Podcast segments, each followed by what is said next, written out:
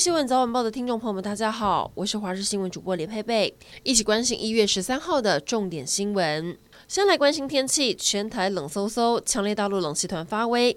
今天最低温出现在云林嘉义地区，只有九点一度。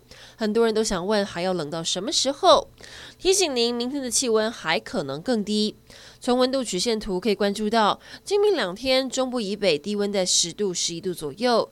周末开始冷空气减弱，会略微回升。但因为明天在强烈的辐射冷却效应影响下，沿海空旷地区低温有机会下探八度。下周一还有东北季风报道，北部动脉部再转湿冷，也因此要提醒家里有长辈的要留意身体状况。因为光是在彰化，一天就有八十人心肌梗塞叫救护车，其中六个人到院前已经没有呼吸心跳，也还好。现在救护车上有建立十二导程心电图，及时回传心电图，提供给院内的医师判断，争取治疗时间。因此成功从鬼门关前救回五位患者。强烈大陆冷气团报道，合欢山虽然没有下雪，但路面结结冰，让合欢山成了碰碰车的现场。在五岭到松水楼这段，俗称水晶宫的路段，有轿车疑似因为路面太滑发生擦撞，当下就在路中间谈和解，乘客还下车玩耍。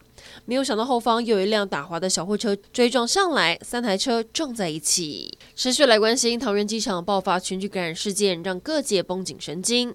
尤其从十一号开始实施长程航班入境的旅客全面筛检之后，阳性率非常高，其中确诊率最高的都是从美国回台的班机，加上机组员也深陷风险，短短六天内就有七个人染疫，让身为国门第一线的桃园机场如临大敌，压力倍增。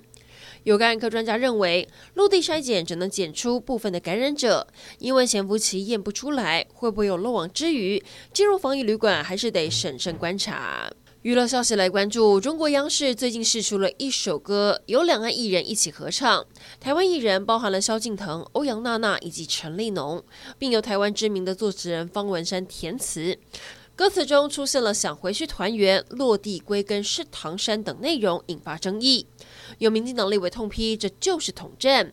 我国陆委会表示，这种统战歌曲只会让人反感。中国国台办则说，任何人都不能离间台湾同胞，表达对祖国的热情。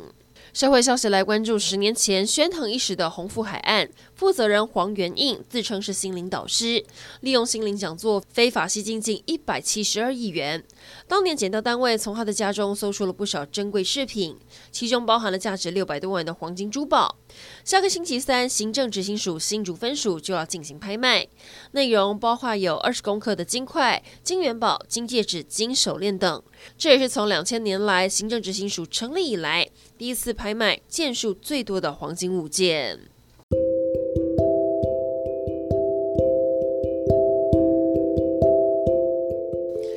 以上整点新闻，感谢您的收听，我们再会。